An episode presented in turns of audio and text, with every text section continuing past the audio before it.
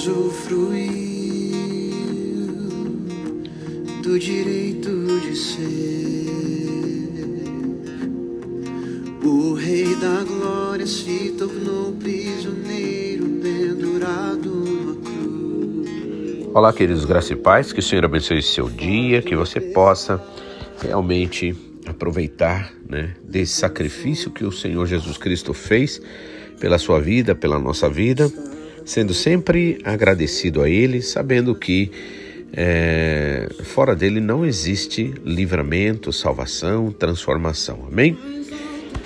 Gostaria de estar meditando com vocês na continuidade do texto que nós começamos ontem, né, que Mateus 21, capítulo, capítulo 21, versículos 36 a 46, e ontem a gente meditou até o 34, né?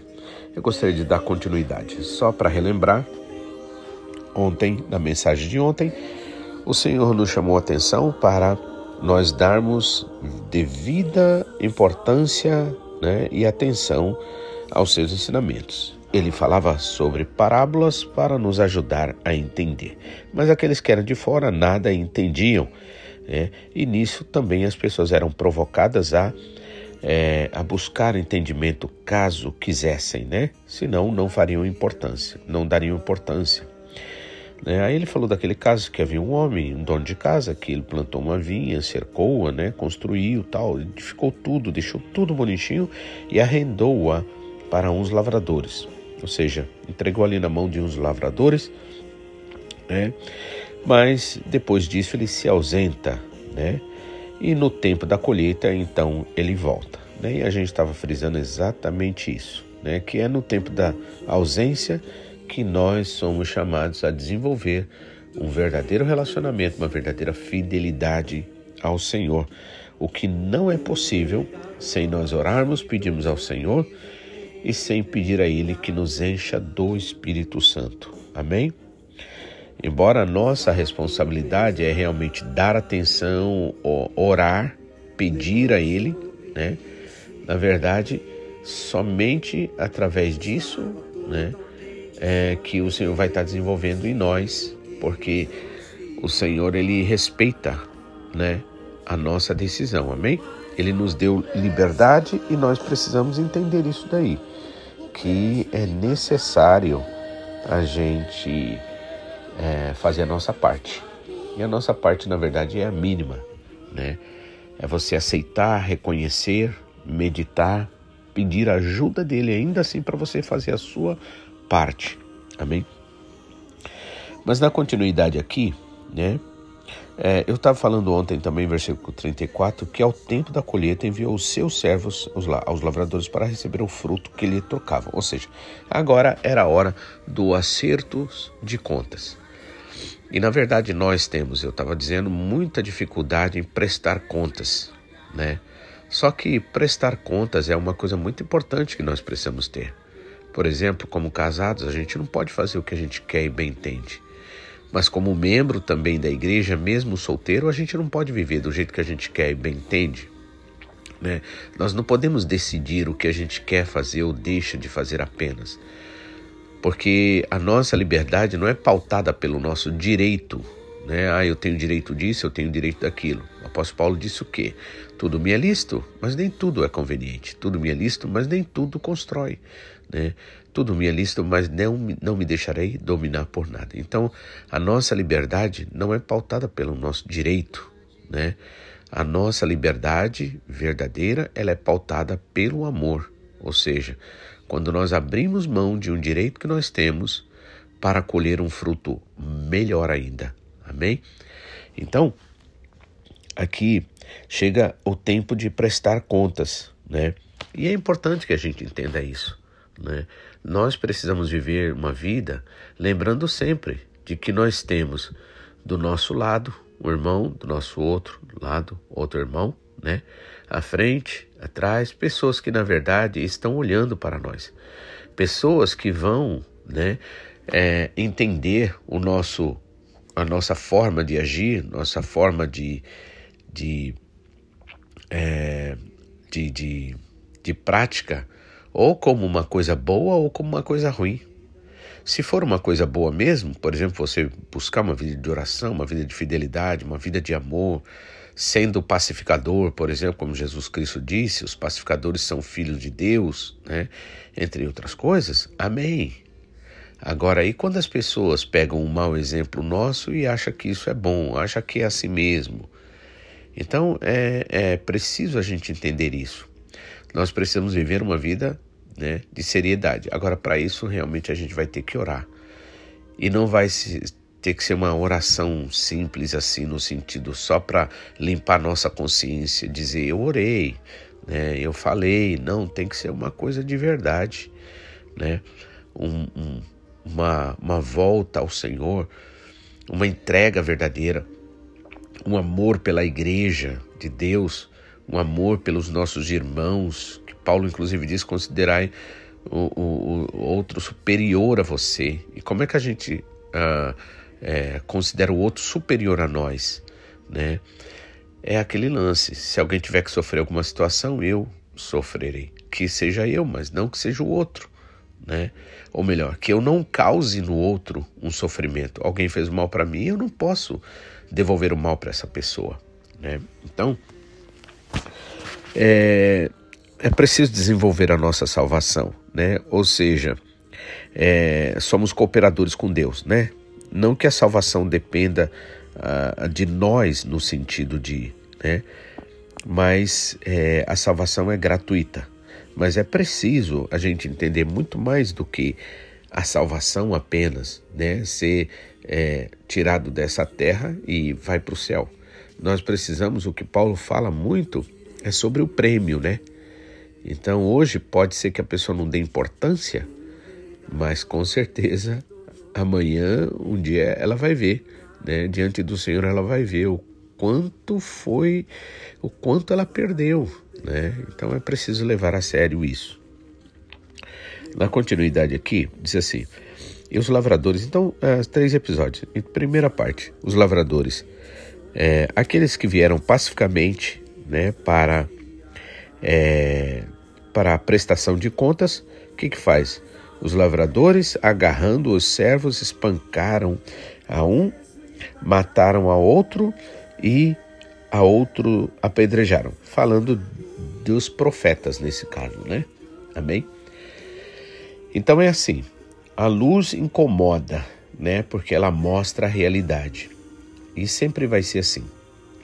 Então, é preciso a gente entender que a gente andar de acordo com a vontade de Deus, isso pode nos trazer problema, possivelmente no momento ou no outro. Alguém não vai gostar, porque alguém vai querer que a gente participe daquela atitude errada, daquela coisa errada, né? Daquela, daquilo que é desagradável ao Senhor.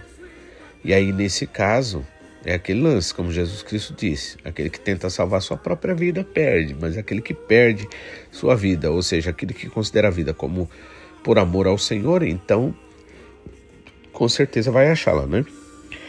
Então, os profetas vieram e o que, que eles fizeram? Mataram, né? Enviou ainda outros servos em maior número, né? e trataram-nos da mesma sorte, né? sempre matando aqueles que vinham para é, a serviço do Senhor, não para fazer uma coisa má, né?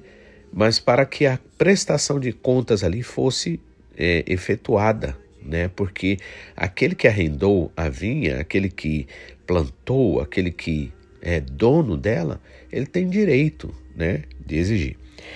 E aí vai mandar outros e mata do mesmo jeito, né? Ou seja, sempre ah, ah, o mal, né? A, pessoa má, por exemplo, ela sempre querendo matar a pessoa boa, o justo. Né? Inclusive eu gosto de um dos versículos do livro de João que diz assim: aquele que pratica o mal vive nas trevas, né? Para que as suas atitudes não sejam reveladas. Mas aquele que pratica a verdade e não o bem. O contrário do mal, nesse caso, é a verdade, né? Porque bom não há ninguém senão Deus, disse Jesus Cristo. Então, aquele que pratica o mal vive nas trevas, ou seja, na escuridão, na má informação, né, para que as suas atitudes não sejam reveladas, mas aquele que pratica a verdade vem para a luz, para que as suas atitudes sejam reveladas, né? Ou seja, para que haja transformação. Então nós vemos que quando é, existe o verdadeiro interesse né, em viver de acordo com a vontade do Senhor, então nós queremos a verdade. Agora, quando o desejo é, é contrário ao que Jesus Cristo quer, a vontade de Deus, o que, que acontece? A gente acaba é, rejeitando e matando, significa ignorando né, aquela pessoa, aquele conselho, né? Então nós precisamos tomar cuidado, né? É, precisamos realmente prestar atenção até que ponto nós estamos agindo conforme a vontade do Senhor ou não. Então, mandou uma turma primeiro, matou, mataram, né? Depois mandou outra turma, mataram também. E por último, enviou-lhes o seu próprio filho, dizendo: A meu filho respeitarão, né? Então veja, é, nessa questão de matar, nós precisamos tomar cuidado, irmãos, porque muitas vezes, quando as pessoas vêm, né, e quer nos ajudar de verdade, amigos de verdade que falam a verdade, né, que desejam o melhor para nós, muitas vezes podemos matar essas pessoas, né? Eu, embora, como eu disse, é um texto que fala dos judeus, mas você pode aprender pelo mau exemplo também. A partir do mau exemplo, você falar: não, não quero fazer isso. E esse é o objetivo da palavra. Não é uma simples informação. Aqui o Senhor não tinha interesse de meter o pau nos judeus, né, nos, naqueles que eram seus. Não. Aqui o Senhor está dando uma lição para mim e para você. A gente pode praticar as mesmas coisas. Né? E quantas vezes praticamos isso? Quantos filhos, por exemplo, matam seus pais no que diz respeito a, a, ao conselho vivo que eles vêm trazer né, para os filhos, ou a gente mesmo mata outras pessoas, ignora no sentido, olha, não quero saber de você, a, eu, a vida é minha, eu faço o que eu quero e bem entendo. Né? E não é assim que funcionam as coisas. Por isso a prestação de contas é uma benção. Ou seja, o que significa prestação de contas? Eu viver lembrando sempre que eu tenho que viver por um propósito. Eu não posso simplesmente é, viver segundo as, as, a minha vontade, né? Mais uma vez repetindo que a nossa liberdade, a liberdade cristã, ela não é pautada pelo direito, mas sim pelo amor. Eu faço pelo amor e não faço porque eu tenho direito de fazer, né? E aí, na continuidade aqui, né? Agora enviou o seu filho, né? Olha só. E aí, né? Na ideia mais comum, mais certa, correta, a meu filho respeitarão, respeitarão. Mas quem disse que eles iam fazer isso? Versículo 38. Mas os lavradores, vendo o filho, disseram entre si: Este é o herdeiro, vamos matá-lo e apoderemos-nos da sua herança. E agarrando-o, lançaram fora da vinha e o mataram, né? Referindo-se ao Senhor Jesus Cristo. E aí, quando pois vier o, o Senhor da vinha, que ele virá, né? que fará aqueles lavradores? Né? O que, que vai fazer aqui para aqueles lavradores? Daqueles lavradores, né? Também responderam-lhe: fará perecer horrivelmente a esses malvados e arrendará a vinha a outros lavradores que lhe remetam os frutos nos seus devidos tempos. Ou seja, qual foi o problema daqueles maus lavradores lá? é que eles estavam, eles não entenderam, eles deveriam trabalhar pelo Senhor da via. Assim como eu e você, nós somos chamados a trabalhar por Jesus, pela ale, alegrar o Senhor, fazer a vontade do Senhor, né? Gosto sempre de lembrar aquele versículo que é tão mal entendido, as pessoas entendem a alegria do Senhor é minha força, tal, mas não entendem muitas vezes que a palavra está falando. Não está falando da alegria apenas pela alegria, está falando a alegria do Senhor, ou seja, quando o Senhor se alegra por nós realmente agirmos de acordo com a vontade dele, então há manifestação da alegria pelo Espírito Santo em nós. E alegria gera força, né? Então, é, aqueles maus lavradores, eles não entenderam isso. Né? E quantas vezes acontece com a gente também? A gente não entende o nosso chamado, a gente é, vai para a igreja ou, ou, ou, diz que é crente, seja lá o que for, é, buscando nossos próprios interesses, né? e não reconhecer verdadeiramente que nós é, ofendemos a santidade de Deus, que nós erramos, que nós que Jesus Cristo, seu Filho, foi crucificado por causa do nosso pecado, e ainda queremos né, é, é, pensar só na gente. Né? Então, é necessário a gente entender isso, que o nosso objetivo de vida é adorar ao Senhor, é fazer a vontade do Senhor, não é a minha, não é a sua, não é a nossa. Né? Por isso, nosso pastor Takama sempre disse que aquele que está aqui na igreja por qualquer motivo que não seja o Senhor Jesus mesmo, então, pelo Senhor Jesus, então é questão de tempo, porque vai acontecer coisas erradas, vai acontecer coisas que vai tirar essa pessoa da presença do Senhor. Quantos estão caídos nesse tempo, neste momento? Quantos estão fora da comunhão? Quanto como galho, quantos como galho estão secando, né? E então é preciso a gente entender isso, né? E finalizando aqui, né? E Jesus vai dizer, perguntou-lhes, Jesus, nunca lestes nas escrituras a pedra que os construtores rejeitaram, essa veio a ser a pedra principal angular, isto é, é, e isto procede do Senhor e é maravilhoso aos nossos olhos. Né? Foi já escrito isso no Antigo Testamento pelos profetas. Portanto, você que o reino de Deus vos será tirado e será entregue a um povo que lhe produza os respectivos frutos tudo o que cair sobre esta pedra ficará em pedaços, né?